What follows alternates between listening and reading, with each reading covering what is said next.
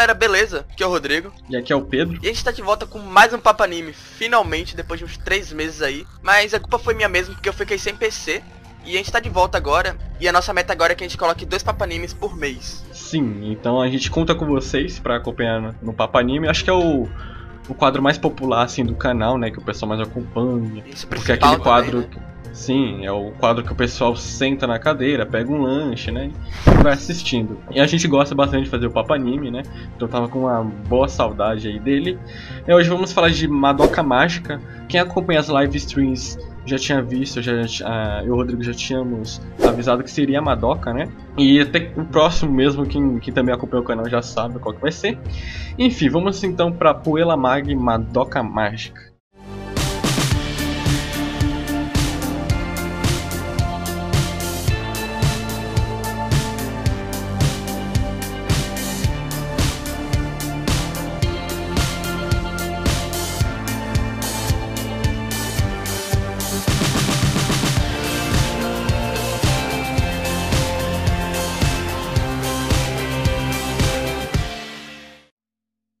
Puella Magma Doca Mágica é com certeza uma das melhores obras do estúdio Shaft, sendo dirigido pelo artista do Akio Kishimbo, indo ao ar em 2011.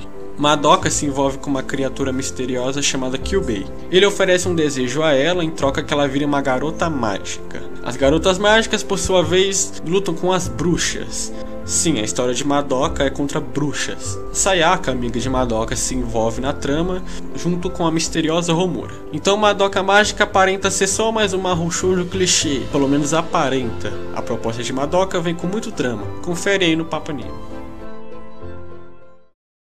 Bom, vamos começar falando da arte do traço, que é muito lindo, né, cara? É o traço padrão do Shaft. O traço não, aliás, é a arte padrão do Shaft com aquele contraste, combinar com aquela coisa fofa e tudo mais. E mais pra gente vai falar isso, que essa coisa fofa ela é meio que quebrada ao decorrer do anime, né? Esse traço vira um contraste.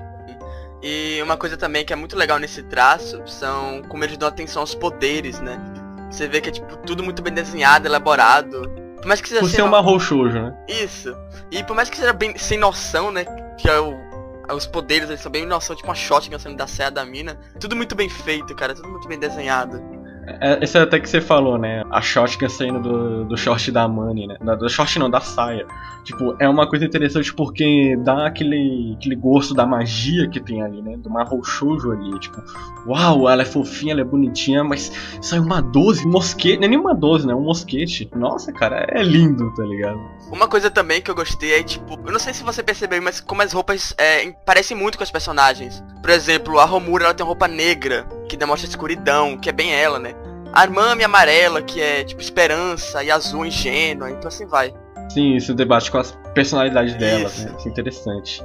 Uma coisa que eu acho bastante legal no ambiente do Madoka é o cenário obscuro, né? E como as personagens são alegres. É como se elas lutassem para que um dia tudo aquilo fosse resolvido. Tanto que os cenários das lutas geralmente são bem coloridos. Como se cada luta ganha fosse um passo para esse objetivo. É, isso que é legal, né? Ele, além de ser uma Mahou todo mundo sabe que uma Mahou tem um brilho pra cacete, né? Mas, assim, o, o Akio Kishimoto, que é o diretor, ele faz esse jogo de magia de luz, porque são todas... As meninas, elas começam o anime padrões, né? Com aquele rosto não feliz, fofo. mas é fofo, que dá uma carinha de ingênuo, e aquilo, elas querem lutar por algo, por uma felicidade, né? Nem que seja apenas viver. E aquele ambiente triste, depressivo em volta, aquele cenário extremamente vazio, né? O Akio Shimbo, ele tem essa, de, essa marca dele, que ele faz cenários vazios, assim, raramente tem cenários com pessoas, como na escola, né? Mas você vê isso aqui meio abstrato, por exemplo, uma cena com uma sala de aula. Aí só a Madoka e a Sayaka são coloridas. o pessoal em volta é tipo tudo preto e branco. É, é pra dar atenção mais a elas, né? Elas são destaque. Isso. Ele, você que viu o Monogatari, você vai saber também, ele faz esse Monogatari, né? Nunca mostra a escola do Araragi com pessoas, só tá sempre o Araragi sozinho. Mais pra frente, quando o drama começa, esse ambiente te cativa bastante. A direção, já falando, né, do Akio Kishimbo, que é aquele esquema de jogo de câmeras. Ah, sim, sim. E, tipo, dá importância bastante pros diálogos, né? E pra um drama, nada melhor coisa ter um diretor que é, prevalece os diálogos. E uma coisa interessante da narrativa é como as personagens são interligados um com o outro, né? E o seu desenvolvimento do anime vai do fim, do começo ao fim, e no final tem toda aquela revelação, como se ele estivesse segurando aquilo. Que é uma coisa bem da cara do Gen, né? Um exemplo disso é Fate Zero, que é como se você visse o final você vê que ele já começou o anime com tudo desenvolvido no primeiro episódio, sabe? Eu e o Rodrigo somos dois fãs do, do game, né? De carteirinha, assim, uhum. tipo, game engravida. Putz, esse, esses primeiros roteiros dele é igual. Primeiro episódio de Fate Zero, primeiro episódio de Psycho Pass, primeiro episódio de Madoka. Você começa é, com uma coisa ali, um amplo bem pequeno das coisas. Quando está no último episódio, você pensa, putz, aquilo no primeiro episódio era para isso. Exatamente. Né? Muito foda, cara, a narrativa do game. E outra coisa também é como esse anime consegue te mostrar que mágica não é as mil maravilhas, né? Sim, sim. Isso, isso resulta no drama dela. Isso, aí com o decorrer, decorrer do anime você vai vendo como isso envolve sacrifício. E o mais da hora é você ver como elas lidam com tudo isso.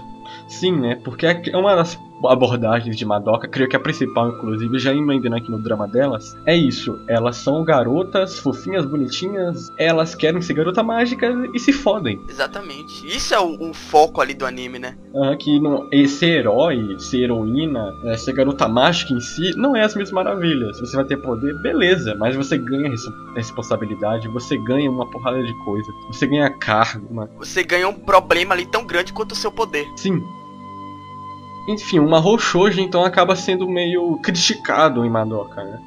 Então a gente vai começar falando dos personagens agora. E o personagem que eu quero começar falando é do Kyu, Kyubei. E ele é um personagem fofo ali, né? E ele te mostra o que Madoka quer te mostrar do início ao fim. Que nada é lindo ou fofinho como vocês pensam. Ele é um personagem completamente sem sentimento. E ele parece muito ser o vilão da história, né? Mas na verdade é a personalidade dele ali porque ele é o diferente ele é o frio da história, ele é o. Ele é o neutro, né? Isso. Como se fosse assim. Ele é o que observa. A grande maioria dos fãs odeiam o Kyubei. Mas é aquela coisa, ele te faz a proposta, ele não te obriga. Mesmo no caso da, da Mami, que a gente vai falar depois, que é uma decisão extrema, ele não te obriga. Exatamente. E ele fica falando para tipo, o anime inteiro, ele fica falando para elas irem pro lado racional da coisa. Você vê como elas lidam muito com o lado emocional. Porque elas têm aquele problema do desejo delas. E elas ficam tentando lidar com o problema desse desejo. Ele fala, você tem que fazer isso e isso. Mas você vai ter consequência desse, desse seu lado emocional. Então fica muito negocial de racional e emocional no anime. E é o dilema da própria Madoka, né? Exatamente. Que já emendando aqui com a Madoka, porque ela ela vê, tipo assim, todo mundo. Ela conhece a Mami e depois e tem a Sayaka. Então ela não sabe o que pedir. Aí que é legal, a, a, a Madoka, ela, ela fica empolgada em ser garota mágica. Tipo, ela acha que é as mil maravilhas, né?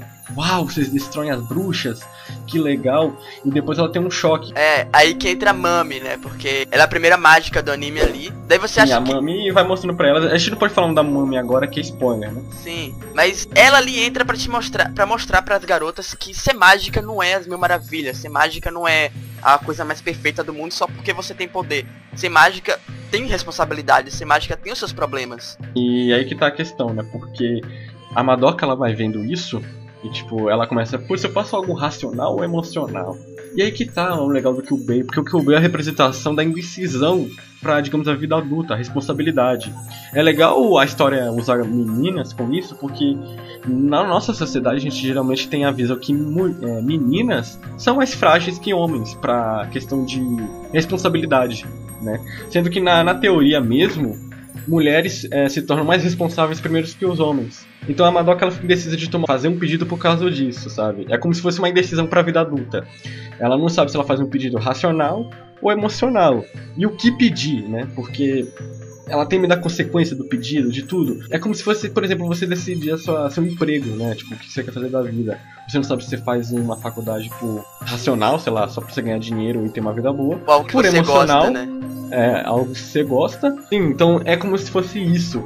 Essa questão delas serem garotas mágicas é exemplificado nisso. E o Kyubei é o cara que dá a proposta, né? É tipo, eu posso te fornecer. É só você pensar. Agora você vai ter que lidar com seus problemas. Tem a questão também, se elas virarem garota mágica, elas são obrigadas a combater as bruxas, né? Então tem isso também. Elas carregam o karma de levar. Uma coisa legal que eu acho da Madoka é que a gente pode comparar ela muito com uma fruta, né? No início do anime ela começa madura e linda. E o decorrer do anime, quando ela vê tudo que vai acontecendo com as mágicas e com as amigas delas que viraram mágica, ela vai se sujando e apodrecendo. Daí chega o limite no fim do anime, né? Acho que isso se enquadra em todas as meninas, na verdade, né? Sim, mas Você vê Madoka ela tá mais como espectadora ali, né? Então ela vai vendo mais de fora o que tá acontecendo com as amigas. Sim, sim. Hum, quando o anime vai ser introduzido, né? Você vê ali o dia a dia da Madoka. Ela é mais popular, mais doce com as outras pessoas. Ela que tem a vida mais perfeitinha ali, né? É, tipo, ela é legal, ela é divertida e por isso ela é rodeada de felicidade.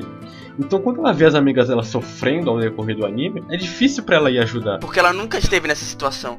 É, ela nunca conviveu com aquilo. Ela tem uma ótima família, uma ótima escola, ótimos amigos. Ela, para ela, a vida sempre foi as mil maravilhas. Ela sempre foi uma garota doce, gentil. Por isso que ela é a menos indecisa e menos determinada. Porque ela não sentiu dor. Ela fica nesse dilema. É o que eu faço. Tem a Kyoko também, né? E ela é a personagem que mostra pra elas ali que independente do que você desejar, de alguma forma esse desejo vai vir contra você. Porque desejo não é uma coisa que você tem que ter, cara. Ninguém pode ter privilégio nesse mundo. Se você caiu, cara, levanta e segue. Você não tem que pegar um caminho mais fácil ou virar cara pro problema. Isso é o que ela quer te mostrar. Se você deseja se livrar de algo ou algo que você não tem, que você não pode ter, acredite que de alguma forma você vai sofrer com isso e o mundo vai te mostrar da pior forma possível. E é isso que Madoka quer te mostrar. Você não tem que pegar o caminho mais fácil. Você tem um obstáculo, você tem que passar por ele. Já aproveitando e falando da Kyoko, é, dando um mini spoiler dela aqui, nada que vai afetar sua experiência no anime, só para complementar isso que o Rodrigo disse, é a questão porque ela fez o desejo que o pai dela tivesse mais fiéis, né, para a igreja. Só piorou as coisas, né? Voltou contra ela o desejo, isso que eu tava falando. Então é como se, por exemplo, a gente tá falando aqui que o, o Kyobei é o cara que te dá na mão as coisas. Beleza, você vai receber na mão. Mas essa questão de você receber na mão, você não vai ter a experiência de lutar, de ir lá buscar. Então isso você não vai conhecer, né? Coisa. Se voltar contra você. Já aproveitando aquilo que a gente deu o exemplo da faculdade, é como se você, sei lá, é, quisesse, estivesse em dúvida entre faculdade de engenharia e sociologia você fazer na faculdade de sociologia, você vai saber como é. Você vai pegar a experiência daquilo, né? Então, tipo, se você já acabou com ela feita, um desejo de acabar a faculdade do nada. Se você comprar um diploma, né? chegar no trabalho, você não vai ter a experiência de alguém que chegou ali fez anos da, da faculdade. É como se, tipo, o, o pronto fosse ruim, né? Isso. Porque o Kyoka mostra isso, que o desejo pronto é o ruim. O desejo que você conquista que é o ideal, né? É o verdadeiro. Isso. O legal é que a Kyoko a gente já pega ali pronta, né? Uma personagem desenvolvida. Ela já entra no anime pronta. E a Sayaka tem o mesmo problema da Kyoko, que ela fez um desejo e esse desejo vai virando contra ela. Só que você vê esse desenvolvimento, você vê o que a Kyoko lutou ali para não acontecer com ela, acontecer com a Sayaka. Que eu não vou dizer o que é, que é spoiler. A Sayaka, você vê ela junto com a Madoka, você vê ela virar jogadora Tamashika e você vê o destino dela. Isso. A Kyoko, ela teve o mesmo destino da Sayaka, só que ela aguentou por mais tempo. Então você vê que cada um ali tem uma resistência própria, né?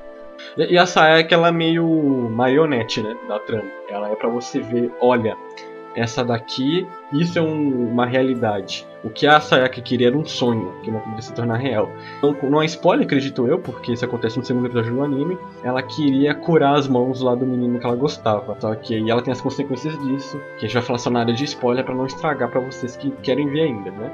E a Mami, né? Que tipo, é a garota mágica que é, mostra pra elas ali, introduz o mundo mágico pra Madoka e pra Sayaka. E o que acontece com ela é spoiler, então só na área de spoiler dá pra falar direito da Mami. Temos também a Romura. Sim, a Romura. A Romura é spoiler ambulante, né? Não tem como a gente falar. A única coisa que tem para falar dela aqui é que ela é a garota que quer impedir de qualquer forma que a Madoka vire mágica. E esse motivo é o ponto final do anime. A ideia do anime é assim, vamos lá, vira a garota mágica, uhul. Você acha, você acha que a ideia do anime é combater bruxas, são as inimigas dela. Só que a Rumura aqui quer impedir. É, é como se a Rumura quisesse impedir a sua, a sua diversão de porrada. Porque tem aquela cena da Mami que a gente tava comentando, que ela tá enfrentando a bruxa, a bruxa lá com os mosquetes, que é muito foda. Então você acha, pô, a diversão vai vir das bruxas, não exatamente do drama. E a Romura, ela quer impedir as meninas serem garota mágica. E você fica meio, porra, Romura, vai se fuder, sabe? Tipo, é, é, como se fosse uma vilã ali. Você vai vendo a responsabilidade de ser garota mágica. Você vai entendendo que ela não é tão vilã assim, né? E isso a gente fala mais pra frente na área de spoiler, né? Então, as bruxas é questão aquilo. São as inimigas delas, mas muito simbolicamente. Porque se você for ver, as bruxas, elas são algo não material, né? Acho que as bruxas estão ali mais para demonstrar o sentimento de cada garota mágica os poderes dela, você vê. Mesmo que seja algo abstrato, você consegue sentir a luta, né? Sim, isso contribui muito para a mensagem de Garota Mágica, né? não só de garota mágica, como de pessoa em si, porque é aquela coisa de superação, de simbólico. Chega um momento no anime que não é vencer a bruxa que é o objetivo, porque não tem. Você vai tirar o quê? Né? Aonde? A bruxa ela é algo é não físico, né? Eu acho que é isso aí. A gente termina aqui essa primeira parte sem spoilers sobre Madoka Mágica. Ficou longo pra caramba já essa primeira parte. Tá um tempo aí na tela para vocês pularem é, pra área que a gente já terminou de falar dos spoilers. Vamos para spoilers.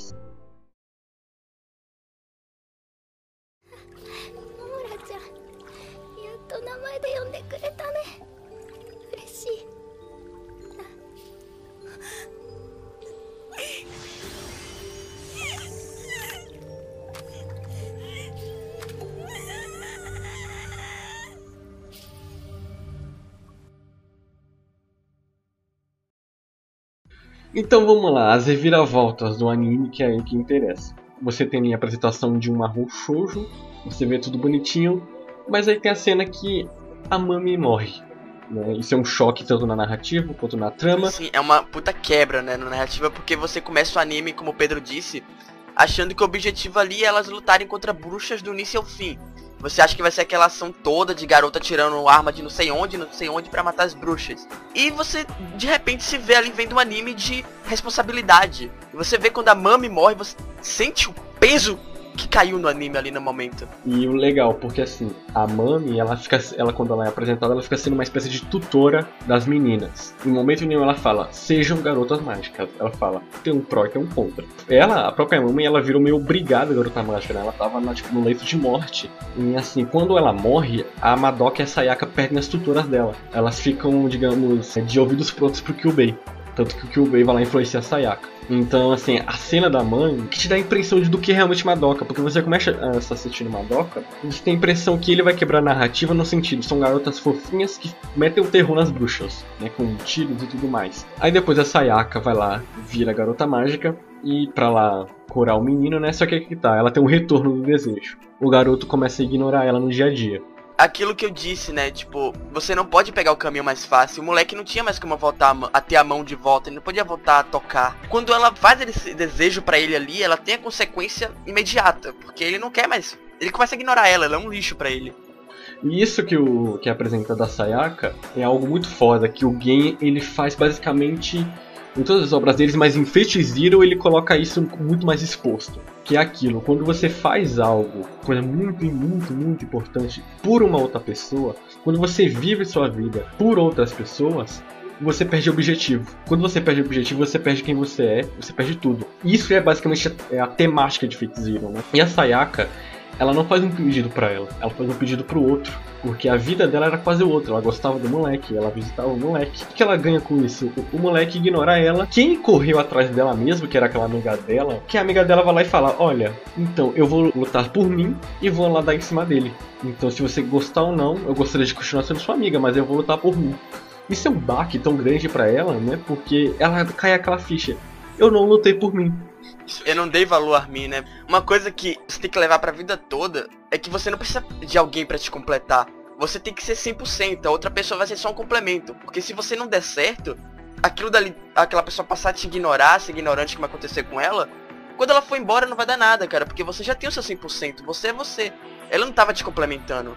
Aquela questão de você ter o seu egoísmo, né? Não que você tem que ser egoísta sempre. Egoísta, mas... isso. Você tem que pensar em você, cara. Você tem que ser, ter o seu egoísmo sentimental não dependendo dos seus sentimentos em cima do outro.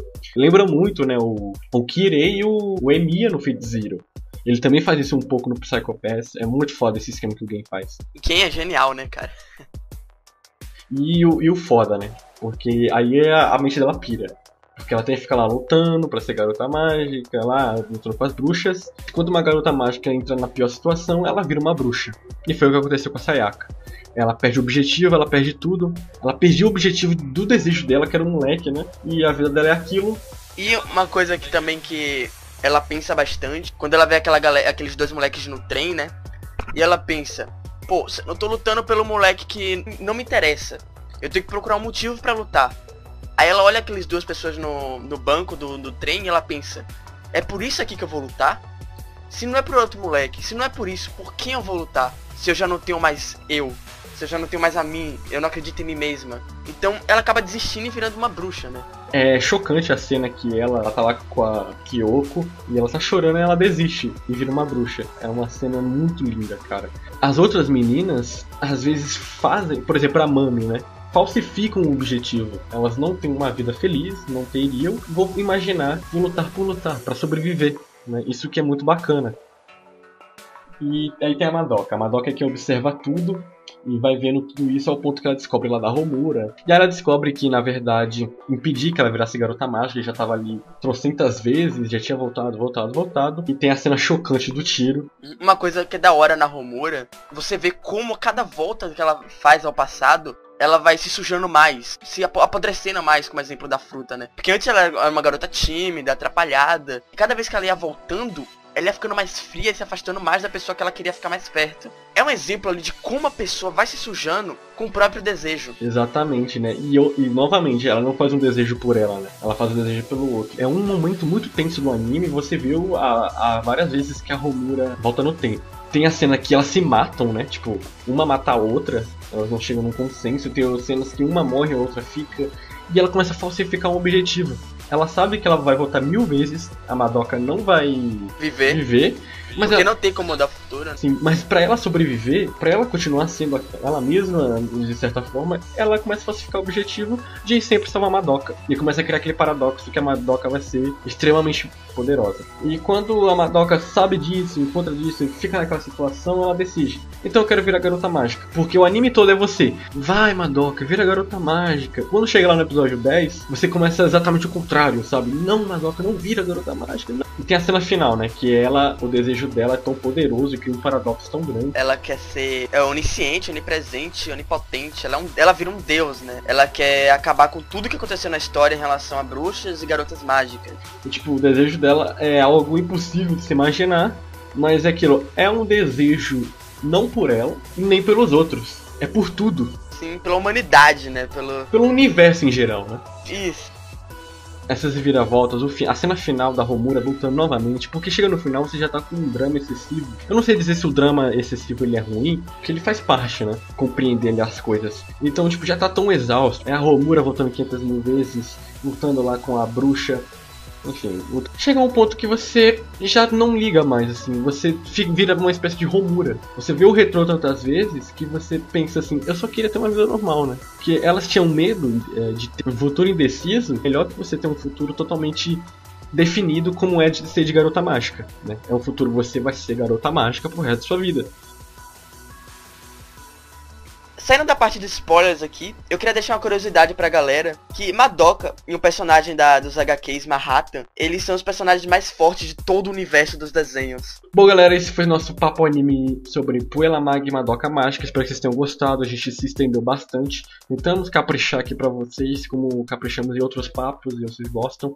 Por favor, dê joinha aí no vídeo se vocês querem nos ajudar, isso ajuda bastante. Compartilhe o vídeo. Compartilha no Face aí, pá. Isso, compartilhe o vídeo pros seus amigos, que outras pessoas possam conhecer nosso trabalho. Se inscreva no canal se você não está inscrito. Isso aí, galera. Falou. Não esque... Ah, curtam a página do Face, porque a galera não, não entra no Face, parece, né? A gente está sempre postando os vídeos lá, então o YouTube nem sempre está atualizando. E é sempre bom você ter mais de um lugar para ver nossos vídeos, porque você vai ver em dois lugares. Caso o YouTube não apareça, o Face aparece. Então é isso. Espero que vocês tenham gostado do vídeo. Um beijão, até a próxima. Falou. Falou.